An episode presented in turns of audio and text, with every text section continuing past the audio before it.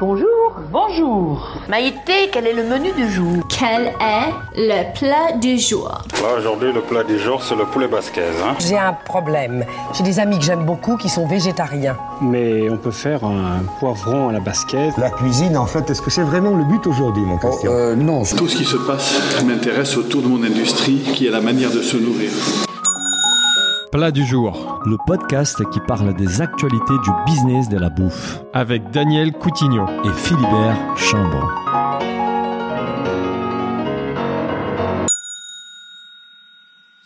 Bonjour à tous, bienvenue dans ce premier épisode de notre nouvelle émission Plat du jour. Et cerise sur le gâteau, c'est le premier épisode que nous enregistrons dans notre nouveau studio, tout beau, tout nouveau, chez Smart Food, Smart Food Paris dans le 20e arrondissement. Alors, tout nouveau, oui, tout beau, pas encore, parce qu'on est juste en train de s'installer. Donc désolé pour euh, notre invité qui découvre euh, notre bureau et nos locaux dans, encore un petit peu en installation. Alors je suis comme d'habitude avec mon associé Daniel euh, qui a imaginé un nouveau format d'émission pour Business of Bouffe. Alors, bonjour Daniel.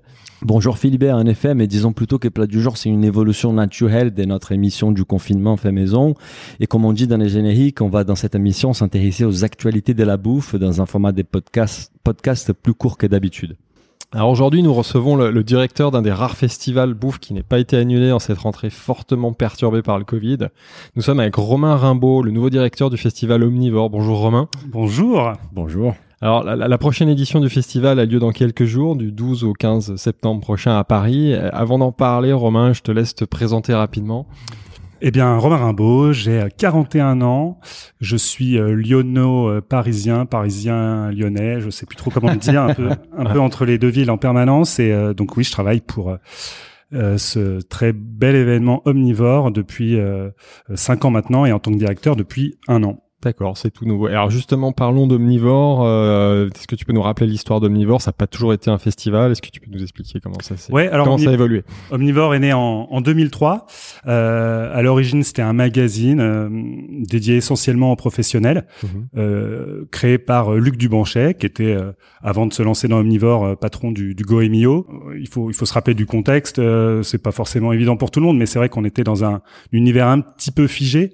Il se passait pas forcément grand chose sur la scène culinaire. En tout cas, pour euh, Luc, le créateur, c'était euh, un petit peu, euh, un petit peu raide, quoi, ce qui se passait au resto. Et, il a eu envie de, d'ouvrir les horizons, on va dire, mmh, mmh. et de s'intéresser à plein d'approches un peu nouvelles, avec une, une, envie aussi de, de, de, démocratiser le restaurant, de, de, de l'ouvrir plus largement, de le rendre aussi un petit peu plus cool. Euh, Et euh, derrière euh, tout ça, derrière la forme, il y avait aussi évidemment beaucoup de fond euh, avec euh, la volonté de, de, saluer, de mettre en lumière tous ceux qui, au quotidien, œuvraient pour le, pour le changement de manière très responsable, très ancrée sur leur territoire, avec une, une conscience très aiguë des saisons, des produits et du rôle qu'ils avaient à tenir en tant que chef, au-delà de faire plaisir à leurs déjà clients. Déjà à l'époque, déjà en 2003. Oui, oui. C'était pas bah un sujet, on va dire, que qu'on évoquait souvent à cette époque-là, quoi.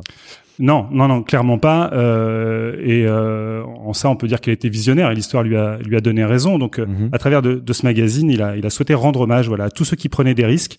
Chefs engagés. Ouais. Voilà, des chefs engagés, pas que des chefs d'ailleurs, puisque rapidement, il a il a souhaité euh, euh, expliquer aussi le travail au quotidien des artisans, des producteurs, ouais, toute la tous filière. Ceux qui, De mhm. tous ceux qui gravitaient autour de du milieu des chefs, mhm. de tout l'écosystème. Euh, il a beaucoup voyagé aussi euh, de par le monde pour rendre compte de ce qui se passait. C'était donc pas que France, hein, c'est vraiment euh, nou enfin, nouvelle cuisine dans le monde entier. Quoi. Ouais, alors il l'a appelé, il l'appelait jeune, jeune cuisine. c'est ça, ça, le terme exact. Euh, derrière la jeune cuisine, d'ailleurs, il y a souvent un petit amalgame. C'est pas simplement les jeunes chefs. C'est vrai qu'Omnivore a été euh, toujours très très défricheur en mhm. voulant euh, mettre en avant des, des, des, nouveaux visages, des nouvelles approches, mais il y avait aussi dans l'idée de la jeune cuisine qu'on était, qu'on pouvait rester jeune très longtemps à partir du moment où on restait en mouvement, on se réinvente mm. euh, et que on restait curieux, qu'on se remettait en question. Mm-hmm. Donc c'est tous ces acteurs là qu'il a qu'il a mis en avant dans le magazine, avec oui une dimension internationale, mais avant tout pour secouer le paysage culinaire euh, français. Pour dire à tous ces euh, euh, jeunes chefs et à tous ceux qui s'ennuyaient un petit peu dans le milieu, euh, un, un, autre chemin est possible. Ouais, montrer que ça bougeait en dehors de nos frontières. Mm, mm. Voilà. Alors, ne, ne, subissons pas ce qui peut se passer à l'étranger. il a été d'ailleurs taxé pas mal de, de, de French bashing, mais son, son, son objectif c'était surtout d'inscrire la France dans le, on va dire dans, dans, dans le nouvel ordre culinaire mondial avec ouais. des approches plus décontractées et surtout plus engagées. Mmh. Et, et comment ça évolue vers les festivals et les festivals qu'on connaît aujourd'hui en fait? Comment on arrive là? Alors l'histoire du magazine euh, continue hein, encore maintenant, mais en 2006, c'est vrai qu'on a commencé à parler davantage d'Omnivore comme un festival, mmh. puisque c'était la, la, première édition au Havre, ouais. dans un gymnase. Mmh. je, je n'y étais pas, j'en ai entendu euh, pas mal parler. euh, mais il y avait déjà à l'époque euh, des euh, Michel Bras, euh, des Ducasse, du beau monde. un René Redzepi aussi qui présentait déjà? Noma et ah, son manifeste pour la pour la cuisine scandinave. Donc il y avait déjà du beau monde, pas forcément à l'époque très médiatisé, mmh. euh, mais euh, mais voilà, l'histoire du festival est née en 2006. Donc euh, du Havre, on est passé ensuite à Deauville et en 2012 euh, bascule tous les ans, à, à, Paris. Tous les ans ou ouais, ouais, ouais festival annuel euh, en février ou mars la plupart du temps. Euh, donc on arrive là en 2020 sur la sur la 15e édition, mais entre temps il y a eu aussi beaucoup d'autres festivals à l'étranger, mmh. puisque Omnivore s'est déployé à partir de 2009 à l'international avec des festivals à New York, à Shanghai, à Moscou, ouais. à Londres, un petit peu partout sur la planète pour justement aller s'inspirer euh, de partout, euh, pas s'arrêter à nos, à nos frontières, mais aller euh, voir ce qui se faisait d'intéressant à Istanbul, vraiment sur tous les continents, et confronter les chefs français, tout le tout le secteur de la restauration en France à ces nouvelles pratiques, à ces nouvelles techniques. Mmh. Et c'est ça qui a fait aussi la force d'Omnivore, c'est ce, ce grand parcours à l'international, cette communauté à l'international où certains chefs euh, euh, lillois, par exemple, pouvaient se sentir plus proches d'un chef euh, d'Istanbul que de leurs propres voisins. Quoi. Ouais, c'est créer une espèce de modélisation positive euh, de la de la bouffe. Je vais reprendre votre terme, ça nous plaît ouais, pas mal. Si, ça nous fait plaisir. À, à, Montréal, d'ailleurs, on parle que, que de bouffe. Hein. Omnivore, c'était le festival bouffe. Il va falloir qu'on décline notre podcast au Canada. Avec plaisir. et une petite question, parce que moi, j'étais, en fait, je connaissais Omnivore comme point de vue consommateur. Je connaissais pas trop les coulisses ou l'organisation derrière. Donc j'ai appris que finalement Omnivore appartenait aujourd'hui à Dial Events en fait, et que c'est un rapprochement qui s'est fait dans le temps euh, graduellement. Est-ce que tu peux nous expliquer aussi euh, comment ça, ça se fait? Alors, je l'ai pas, j'ai pas vécu le, le, cette période de rapprochement. C'était en 2012, mmh. euh, mais en tout cas, Omnivore est né, oui, en mode startup, avec euh, avec beaucoup de d'engagement, de bonne volonté autour. Mais c'est vrai qu'à un moment, pour se développer, il a été nécessaire. Alors, effectivement, le studio est neuf, mais pas encore complètement parce qu'on se, oui, a... prend des coussins. c'est la beauté du direct. phonique qui commence à tomber, mais c'est normal. Ne vous inquiétez pas. un studio en carton. Ah, c'est qu'on s'est installé ce matin, pour être honnête avec nos, nos auditeurs. On a encore un peu de boulot, comme je le disais en intro. Euh, les conditions du direct quasiment. Donc oui, il y a eu un rapprochement en 2012 pour euh, permettre aussi à Omnivore, euh, de, je parlais de l'international, pour ouais. se développer à l'international, euh, pour être plus solide. C'est euh, l'événement lui-même coûte très cher à monter. et voilà, et la force de frappe de, de GL a permis à Omnivore de, de, de, de monter d'un cran, de, de, décoller. Et l'intelligence de ce rapprochement, c'est que GL a vraiment fait confiance à Luc à l'origine pour rester sur cette ligne très précise en totale indépendance et c'est encore le cas maintenant. Super. Et si on parle de l'édition 2020, parce que de toute façon, elle, elle arrive bientôt, euh, je pense que nos auditeurs sont curieux de savoir quel est l'angle pour cette année, quels sont les thèmes, quels changements par rapport aux années précédentes. Bah, L'angle finalement euh, c'est euh, c'est toujours le même. On enfonce le clou chaque année. Euh, on a intitulé cette euh, cette édition euh, la cuisine grandeur nature mmh. pour rappeler le lien essentiel qu'il y avait à tenir entre entre la cuisine et le vivant et, et la terre. grandeur nature aussi parce que il y a y a un gros changement pour Omnivore, c'est le, le, changement de site. On, on, déménage de la mutualité au parc floral mmh. avec cette volonté là aussi quelque part symboliquement de se mettre ouvert, mmh. de se mettre au vert et et, et, et entouré d'arbres. Euh, bon choix. Et puis, euh, puis grandeur nature, euh, c'est apparu aussi comme une évidence derrière quand on quand on a assisté euh, les six derniers mois à tous ces événements euh, virtuels. On, et, et c'est finalement aussi, je pense, ce qui nous a fait tenir euh, pour pour le maintien, c'est qu'on on voulait absolument proposer un événement grandeur nature. Mmh. Donc donc voilà, c'est c'est c'est un peu le claim de de cette année.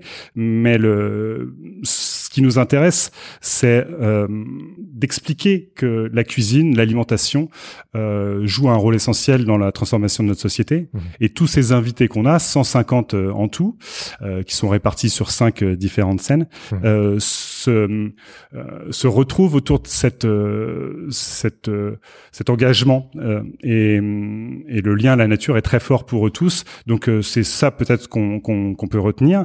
Euh, la vraie nouveauté aussi, au-delà du, du parc floral euh, et des nouvelles dates, puisqu'on s'est aussi posé au mois de, au mois de septembre au lieu de, de mars. Ouais. Cette année, c'était compliqué. Euh, C'était prévu déjà avant, avant tout. Ah, le- vous aviez quand même prévu de le faire à la rentrée avant le. le- Ouais, on avait prévu Covid. ça déjà il y a, il y a une bonne année parce que euh, pour moi et ça rejoint le, euh, ce que je voulais euh, souligner, euh, l'idée que Omnivore devait absolument euh, redevenir un festival avec tout ce que ça comporte de, de festif et, et et donc se repositionner euh, sur euh, la, la fin de l'été euh, avec des espaces extérieurs, la possibilité pour tous ces visiteurs de évidemment venir se nourrir intellectuellement, s'inspirer sur les différentes scènes, mais aussi prendre le temps de, de, de manger un bout, de, de boire et, et, de, et de se retrouver. quoi. C'était aussi un peu notre frustration les huit dernières années à la mutualité. On était dans un dans un lieu euh, euh, très central, euh, très confortable, mais il manquait peut-être cet esprit un peu de euh, festival qui avait justement au début au Havre et à Deauville. Donc en, Sympa. Parce voilà, que du coup, com- comment ça se passe pour nos éditeurs qui connaissent peut-être pas le festival? C'est ouvert à quel public? Euh, Qu'est-ce qu'il y a? Des masterclass, des, des, des dégustations? Tu peux nous en dire un peu plus euh, concrètement? Alors, le, c'est toujours difficile de, de définir le festival puisque c'est un format assez hybride. Mhm. Il est à la fois destiné aux professionnels, c'était sa vocation euh, d'origine, mais il est depuis des années aussi ouvert au grand public. Et là, c'est vraiment un coup d'accélérateur avec ce déménagement, euh, une capacité plus importante aussi au parc floral et euh, la volonté vraiment de d'élargir euh, au grand public de, de, de façon encore plus assumée. Et donc, il y a sur le temps du week-end, le 12 et 13 septembre, une possibilité pour le grand public sur un ticket d'entrée très accessible de- d'assister à une partie des masterclass et du et de la proposition euh, omnivore. Euh, et euh, à partir du dimanche, on, on est euh, sur un format aussi accessible aux professionnels et aux grands passionnés de cuisine, Ouais. où euh, là, on a accès à d'autres scènes encore, euh, avec des approches un peu plus pointues, plus techniques. Euh, mais euh, pour le résumer, il y a cinq scènes en tout, euh, chacune euh, thématique. On a, on a, on a la grande scène où on accueille nos, nos têtes d'affiche et les grandes révélations euh, de l'année. Euh, on a une scène dédiée aux artisans où on s'intéresse euh, au vraiment au travail au quotidien de, de, ces producteurs, euh, boulangers, pêcheurs. Céramistes aussi, euh, on en parlait tout à l'heure. Euh, on a une scène euh, dédiée à l'univers du cocktail avec euh, des bartenders euh, qui nous montrent là aussi leur création et qui euh, se racontent aussi. Hein. C'est, il s'agit pas simplement, euh, c'est valable sur la grande scène, il s'agit pas simplement de, de faire une démo technique, c'est aussi prendre le temps euh, de, de, de s'interroger sur le parcours, sur les valeurs des, des uns et des autres, sur ce qui les anime au quotidien. Donc euh, ils se ils se racontent, ils défendent leur vision. Euh, C'est interactif avec le avec le public ou avec le comment ça se passe c'est c'est toujours compliqué de faire intervenir le public, Mhm. surtout sur la grande scène. Mais le l'animateur, donc Boris Coridian pour euh, pour la grande scène, euh, essaye vraiment de de de poser euh, un maximum de questions, de de pas se laisser emporter justement dans dans, dans la partie trop trop technique recette Ouais. pour euh, pour garder le contact avec le public. Euh, sur d'autres scènes plus ju- petites, juste il y a, cette possibilité. Ouais. Juste une parenthèse parce qu'on a on a aussi. euh, J'ai pas fini sur mes scènes. Hein. Ah, Non, ouais, non, non, non, on va y venir, on va y venir. le- Mais le moi, de j'ai une mauvaise habitude de- de- d'interrompre nos invités. Ça va, Philibert, il me dit toujours ça à la fin du podcast. Et les invités se laissent faire, en général. qui le, qui le soulignent. Mais c'est juste qu'en fait, c'est justement pour donner la parole au public parce que nous, euh, on pose, on demande à notre audience de poser des questions à nos invités avant l'enregistrement et notamment, il y a une question par rapport à la, les scènes des réflexions grand, an- grand angle en fait. Est-ce qu'elles seront disponibles en replay? C'est une question des Clémence qui voudrait savoir si elles pourraient voir ça en replay. Et non, malheureusement pas cette année. Euh, on y viendra peut-être. On a eu quelques contraintes aussi euh, pour Avec l'organisation de- du festival, donc on a dû euh, renoncer à certains points qu'on avait prévus. C'était le cas hein. sur l'ensemble des scènes. On, on souhaitait euh, organiser des captations et les rendre disponibles pour que le Mhm. festival vive aussi tout au long de l'année. Donc euh, non, malheureusement pas cette année. Mais euh, Grand Angle, euh, oui, c'est une scène très intéressante parce qu'elle sort justement totalement de l'aspect euh, démo. Mhm. Euh, là, on, on traite vraiment les les grands enjeux de la restauration. On se Mhm. pose des questions sur euh, sur sur le sur le fond. Ouais, quoi. On, on- bon, très rapidement sur le sur le programme de cette année, on a une première journée euh, euh, où, euh, où on se demande si la cuisine va sauver le monde. Ça paraît grandiloquent comme ça, mais ça permet d'aborder. euh, C'est assez ambitieux. comme sujet. On n'est pas sûr de, de, de trouver la réponse euh, en une journée, mais on va s'interroger sur euh, euh, le rôle euh, des, euh, des cantines scolaires, euh, sur euh, l'intégration par la restauration, sur tout cet élan solidaire qu'il y a pu avoir pendant le confinement, comment le, le pérenniser. Mhm. Donc on pose des questions très très ouvertes qui dépassent aussi parfois le, le, le, le simple secteur de, de la restauration. Et sur la, la journée du lendemain, le, le mardi, on, on va s'intéresser aux nouveaux modèles aussi qui ont pu émerger euh, pendant le pendant le confinement. Mhm. Et là, on fait intervenir pareil à la fois des chefs, mais aussi euh, euh, des sociologues, Ouais. euh, et plein plein de plein d'experts très très différents. Des entrepreneurs, Des des, entrepreneurs, acteurs de la ouais. distribution, de la livraison peut-être? C'est ça, un vrai un- sujet ça, qu'on ça, a, a beaucoup c'est, couvert. euh, Mhm. C'est très intéressant et dans ce- cette volonté d'ouverture qu'on a aussi sur euh, sur ce omnivore euh, euh, nouvelle génération, c'est euh, donc l'ouverture plus large au grand public sur un Mhm. format adapté. Euh, J'ai pas parlé du, du food court, etc. Mais euh, on y Bah, reviendra. parlons- Parlons-en, parlons-en. Mais, euh, mais, mais juste pour finir sur les entrepreneurs, c'est c'est vrai que c'est important. Ouais. Euh, et euh, la scène grand angle leur est dédiée aussi. Il y a beaucoup de questions sur. Euh, euh, on, on est souvent caricaturé comme euh, le, le show culinaire, euh, la scène des, des chefs, euh, hipsters, ouais. barbus. euh, euh, on s'intéresse de près à la transformation en profondeur de, du secteur. Euh, et nous, on veut embarquer un maximum de monde. Et il y a à, l'heure actuelle beaucoup même de restaurants euh, concept, de, de food entrepreneurs qui ont cette euh, euh, volonté de lier euh, le rentable au responsable. Et cette euh, scène grand angle euh, est dédiée aussi à toutes ces questions-là. Comment on lie euh, euh, la rentabilité à la responsabilité Donc à chaque scène grand angle, tu as une sélection de de- d'invités, donc des chefs, des entrepreneurs qui vont interagir avec un animateur qui. C'est ça. C'est ça, avec euh, huit euh, conférences par jour euh, qui viennent alimenter la grande question qu'on se pose. Et tu parlais du food court alors tout à l'heure. Ouais, ça, ça m'intéresse particulièrement, un- cette partie-là. Donc il y a un endroit où on peut aller déguster directement les, les savoir-faire de tous ces chefs ou de ces entrepreneurs. C'est ça, c'est euh, une des grandes nouveautés de, de l'année. On va pouvoir enfin manger sur Ah.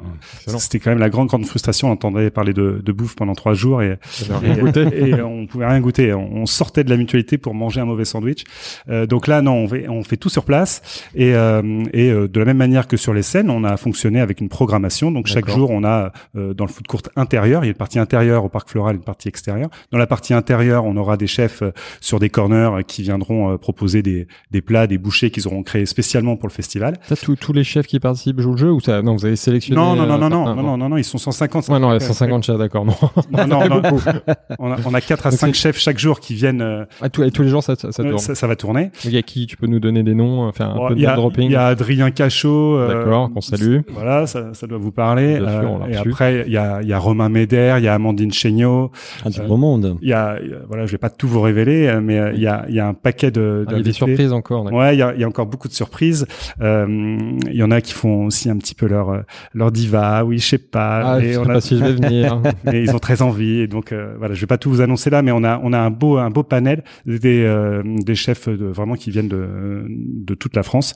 C'est aussi l'occasion pour les. monde aussi. euh, Il y a des chefs étrangers dans le food cart. Alors non cette année. Cette année, un peu compliqué. cette année, Ah non, on bah, s'est, si, euh, on voyage un peu quand même. euh, Oui, oui, pas On a, de- on a beaucoup repensé euh, la chose. hein. Moi, j'ai eu un confinement euh, euh, particulièrement agité où euh, on a dû revoir euh, l'ensemble des plans, l'ensemble de la proposition, et on a décidé finalement de euh, de se concentrer sur une programmation 100% Ouais, française. parce que les frontières pouvaient être fermées. Elles sont pas complètement fermées, mais oui. il y avait, il y avait Ok. vraiment trop de risques quand on a pris cette décision, et encore maintenant, il y a, il y a, il y a beaucoup de chefs euh, qui se retrouvent coincés parce que je parle de programmation euh, française. En fait, on a voulu proposer une programmation euh, euh, hexagonale, donc je précise, c'est-à-dire des restaurants ou des gens implantés en France. Mais il se trouve qu'il y en a qui Des sont chefs euh, étrangers qui sont en France. ouais. Ouais, il y a des chefs étrangers qui sont en France, sauf qu'ils ont eu la mauvaise idée pour certains de, de partir et qui peuvent pas revenir. Ah ouais. C'est le cas, par exemple, d'Assaf Granit de, de Chabourg, qui était Ouais. un de nos, nos invités aussi sur la grande scène, qui a pas, qui a pas pu venir. Donc, je pense qu'on a vraiment bien fait de rester sur cette idée. Mhm. Et ça nous permet euh, d'avoir plus de créneaux aussi pour euh, pour euh, nombre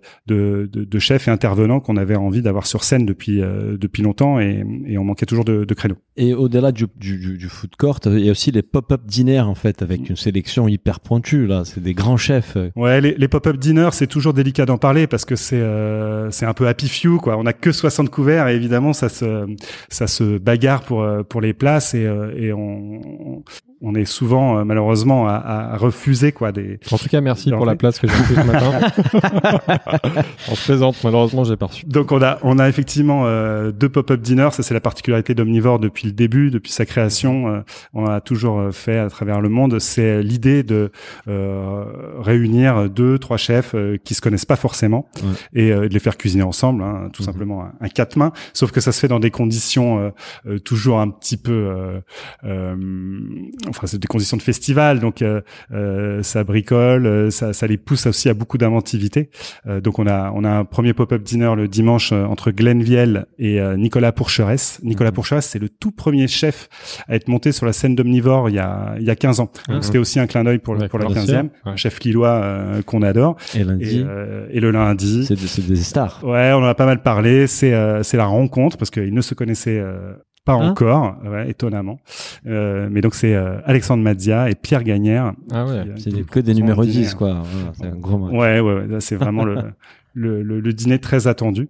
Euh, mais à côté de ça, on va aussi euh, proposer des déjeuners qui seront euh, un peu plus accessibles. Et là aussi, c'est une, c'est, euh, c'est une, une, petite fierté. On, on, a Vivien Durand euh, de Lormont, près de Bordeaux, mmh. qui ferme son resto et qui, enfin, qui délocalise clairement son, son resto pendant trois jours sur Omnivore pour proposer, avec toute son équipe, toute sa brigade, l'équipe de salle, et pendant trois jours, on pourra goûter la cuisine de Vivien sur le sur le festival. Sympa. Vous attendez combien de personnes, grand public, en Bon, c'est une question euh, qui, même si c'est ouais. ouais c'est une question à laquelle est toujours difficile de, de répondre et euh, cette année encore plus.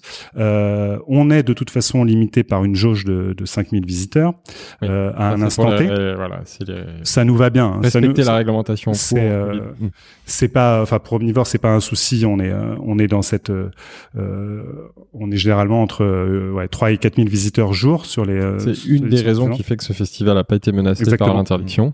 Exactement. C'est qu'on pouvait tenir. On est en dessous des 5000 personnes. On est en dessous, ouais, donc ça c'est un point important. Donc, euh, eh ben, on va essayer d'aller euh, d'aller sur ces mêmes euh, mêmes chiffres, voire un petit peu plus que les années précédentes, euh, en prenant évidemment en compte que certains euh, restent frileux par rapport à la situation, malgré tout ce qu'on a mis en place pour pour pour sécuriser l'événement. Tu disais tout à l'heure qu'il n'y aura pas de captation d'image à cause du Covid. Je vois pas trop le lien parce que c'est dommage finalement. Encore plus cette année dans la mesure où les gens peuvent moins se déplacer, ah, que tu vas recevoir un peu moins de monde, ça aurait été bien sûr très Mais bien. Alors, le, le, lien il est pas c'est pas pour pas raison évident. sanitaire, Ouais. c'est pour raison budgétaire. D'accord. non, mais Bah, parce il que manquait cette brique. non, non, mais c'est important, mais parce que le, le Covid et, euh, et, euh, et la crise qu'on traverse Bien sûr. actuellement euh, a un impact euh, sur euh, sur les budgets aussi. Enfin, les organisateurs d'événements ont annulé.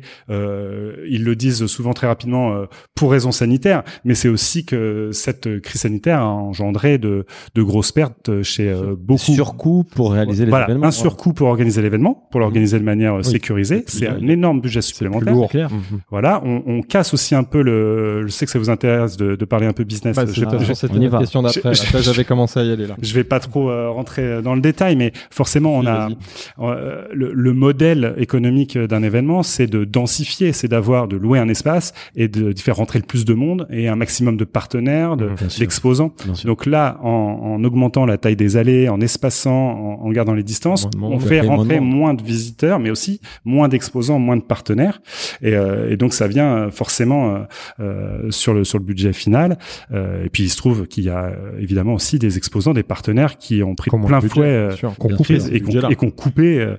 donc euh, donc heureusement nous sur Omnivore depuis 15 ans on a construit des partenariats très solides et euh, et le, le, le- propos même d'Omnivore qui vient en soutien de la profession de, de- depuis toutes ces années il est il est rejoint par par tous ces tous ces partenaires et, euh, et grâce à eux on va on va pouvoir maintenir l'événement mais euh, mais c'est aussi souvent un malentendu qu'il y a sur le sur les annulations d'événements en fait euh, ce qu'on veut dire c'est que si on y met les moyens si on a euh, l'assise financière si on prend le risque c'est tout à fait faisable d'organiser un événement de moins de 5000 Moins de 5 000. on est autorisé à le faire on n'est pas des hors la loi quand on Mais il organise faut un le événement financer. mais mais il y a une vraie prise de risque.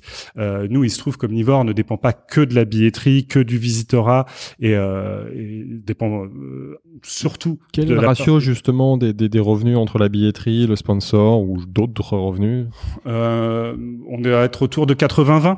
Euh, 80 sur la vente d'espace et le sponsoring, on va dire. Donc, Ouais. euh, on, on le sait euh, avant d'ouvrir, quoi, si euh, Ouais. si ça tient la route ou pas. C'est- un euh, format très proche de la presse finalement, d'un magazine, un ancien bah, écrit- Média. Mm, mm, média, mm. ouais. Ouais, ouais, bien sûr. Et la billetterie, donc c'est que 20%. Ouais, à peu près. Ouais. Et, et, et en termes des coûts, tu vois là que c'est- c'est c'est des coûts importants pour réaliser un festival de cette taille-là. En plus, avec toutes les mesures sanitaires, etc., je pense que on, on a évoqué, il y a un surcoût. Tu peux nous donner une idée des, des budgets? Quel budget on, on- on- Bah, j'ai j'ai pas forcément le détail de tous les postes, mais euh, un ordre de grandeur Bah non, mais, mais euh, simplement déjà avoir des agents de, de sécurité qui, euh, des sentinelles Covid, comme on les a appelés, qui vont circuler sur tout le tout le parc floral pour s'assurer que tout le monde respecte bien les, les Mhm. mesures sanitaires. Ça, des ça, ça a un coût. Euh, c'est aménager euh, les accueils. C'est euh, Au-delà du Covid, combien ça coûte un festival comme Omnivore en fait à Je réaliser vais pas vous répondre comme ça, l'air de rien. On essaye. non, non, mais c'est une belle tentative, mais euh, non, je, je vais pas rentrer dans le détail de, de, de, de, de nos revenus, mais euh, J'ai aucune idée même de l'ordre de grandeur. Donc d'habitude, j'aime bien Ouais. donner un chiffre pour te faire réagir, mais là. Non, mais c'est euh, pour, pour vous pour que vous vous rendiez un petit peu plus compte. Quand on loue un espace euh, comme le parc floral ou n'importe quel euh, parc expo, c'est totalement nu. Et Mhm. vous arrivez sur Omnivore, Il faut euh, tout il installer. il y a des scènes, il y a des cuisines de partout. Éphémère. Euh, tout ça est construit spécialement Ouais, pour beaucoup d'aménagements. Ouais. Donc c'est énormément de coûts gros en, budget, en- aménagement, en audiovisuel, en Bien technique, en sûr. fluide et en humain aussi.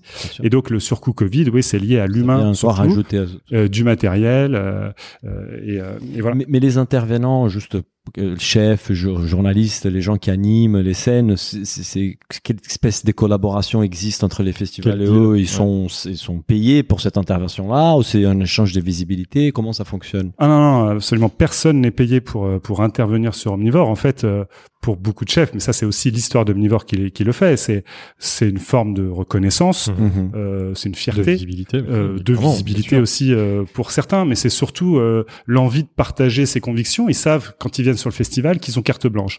On leur euh, on, on leur impose absolument rien. quoi. S'ils viennent sur scène, c'est que leurs propos nous intéressent, leur euh, singularité nous touche et euh, que ils ils défendent euh, au travers de leur travail au quotidien, voilà des valeurs dans lesquelles on se reconnaît. Donc c'est pour ça qu'on les invite et on les laisse dérouler comme ils le sentent. Donc euh, ils se sentent euh, vraiment euh, euh, très bien accueillis. Et puis ils ont aussi, euh, en venant sur Omnivore, c'est c'est c'est aussi ce qui a fait la la, la recette de euh, le, enfin, le, succès du festival, c'est que c'est la promesse aussi de retrouvailles avec euh, tous ceux avec qui on a pu euh, euh, bosser il y a quelques années. C'est les grandes retrouvailles du du milieu de la bouffe. Ouais, ouais, Ouais, c'est clair. C'est clair. C'est, ça Là- me fait plaisir de rencontrer tous ces gens au même endroit, quoi. Donc, euh, donc voilà, c'est les- c'est l'émulation, c'est l'envie de partager, de se retrouver, et, euh, et, et voilà, la, la, la caution omnivore fait que, en général, il, il n'hésite pas, et évidemment, omnivore prend en charge les frais de déplacement, euh, l'hébergement, etc. Mais il n'y a Mm. pas de cachet. euh, en aucun C'est cas très pour, clair. pour les intervenants. Là, on a quelques jours du lancement du, du, du festival. T'es es confiant Les budgets sont bouclés Tu disais qu'on le savait largement avant. C'est-à-dire que ton, ton, ton budget sponsoring, euh,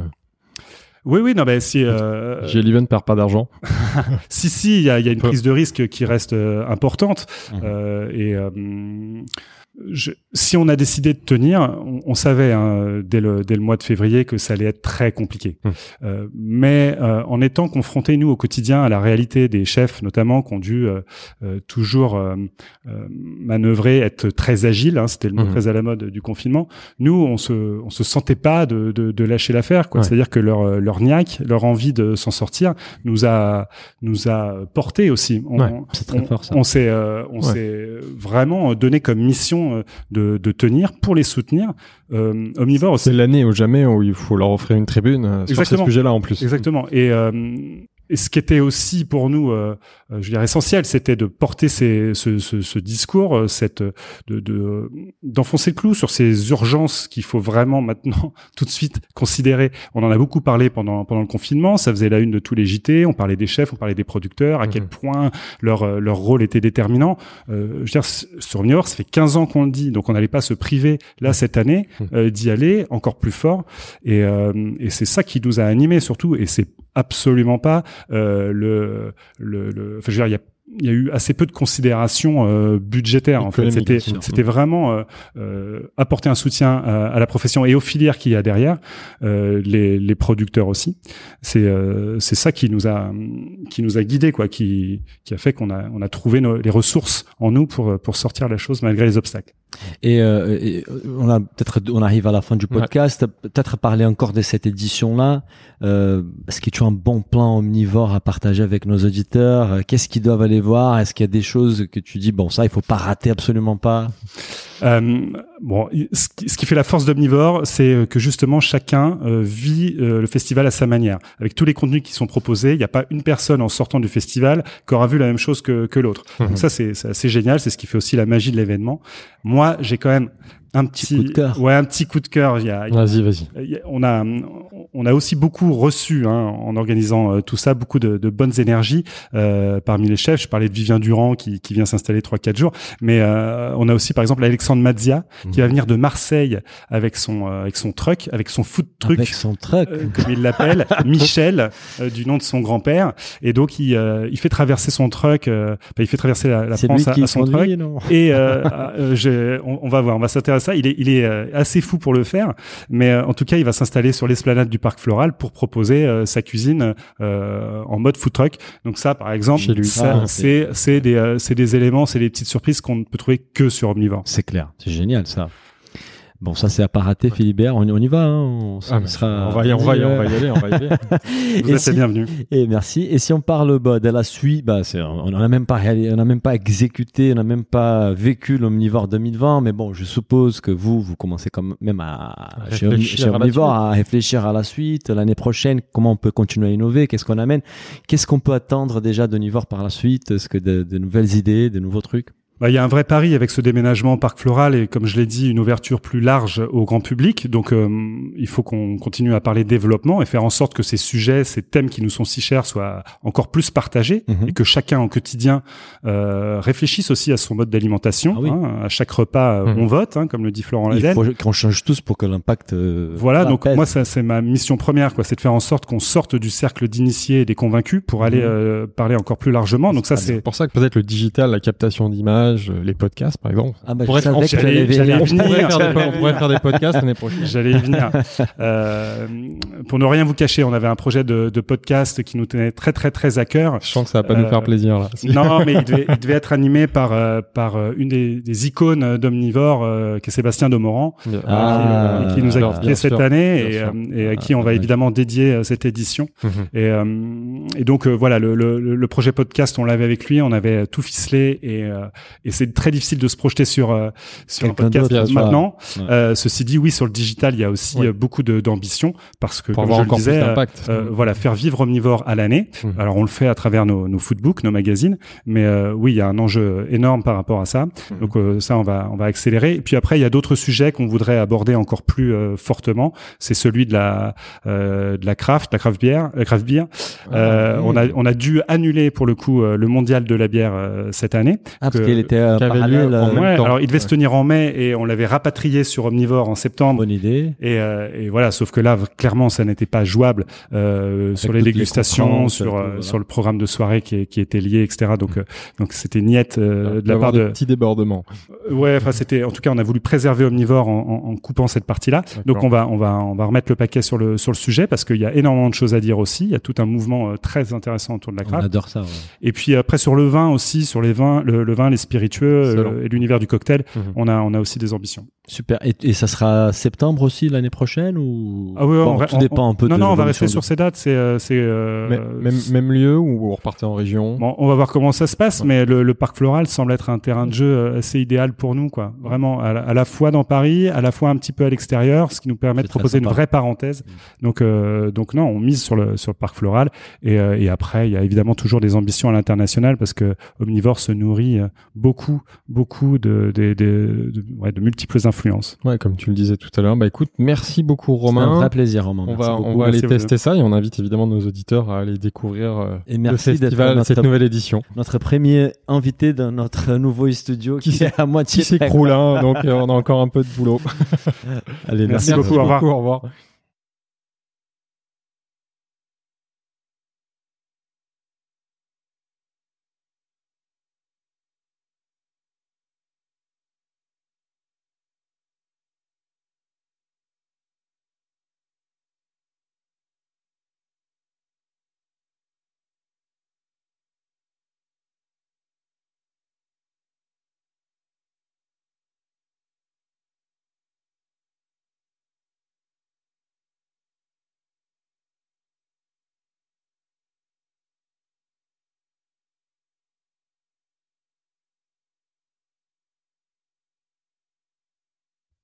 Si le podcast vous a plu, n'hésitez pas à le noter 5 étoiles sur votre appli et surtout partagez notre podcast autour de vous. Nous vous invitons également à vous inscrire à notre newsletter pour essayer voir les prochains épisodes. Pour cela, rendez-vous sur le site businessofbooth.com. À, très, bientôt.